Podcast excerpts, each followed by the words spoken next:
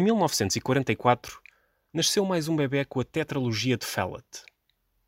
Aqueles que sofriam deste problema eram apelidados de bebés azuis, porque a falta de oxigênio dava-lhes um tom azulado à pele.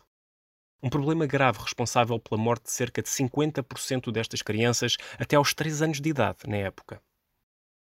Muitas cirurgias experimentais foram iniciadas na década de 1920 para reverter a situação, mas pouco depois, os médicos convenceram-se que a tetralogia de Fallot era intratável.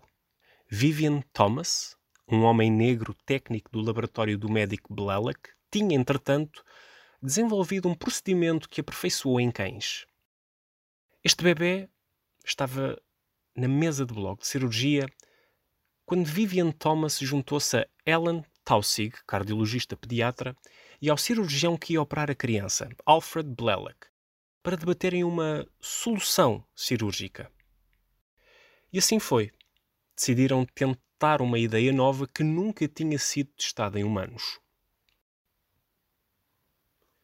Desde então, milhões de vidas foram salvas e transformadas em consequência desta nova cirurgia.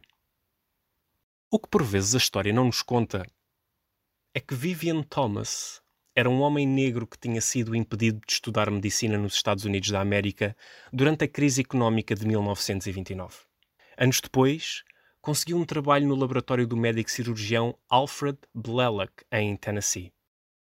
Thomas tinha sido carpinteiro mas começou a desempenhar bem a função de assistente de laboratório. Embora oficialmente o seu cargo era de porteiro. Com o passar do tempo, Thomas começou a participar em experiências complexas e a desenhar utensílios médicos.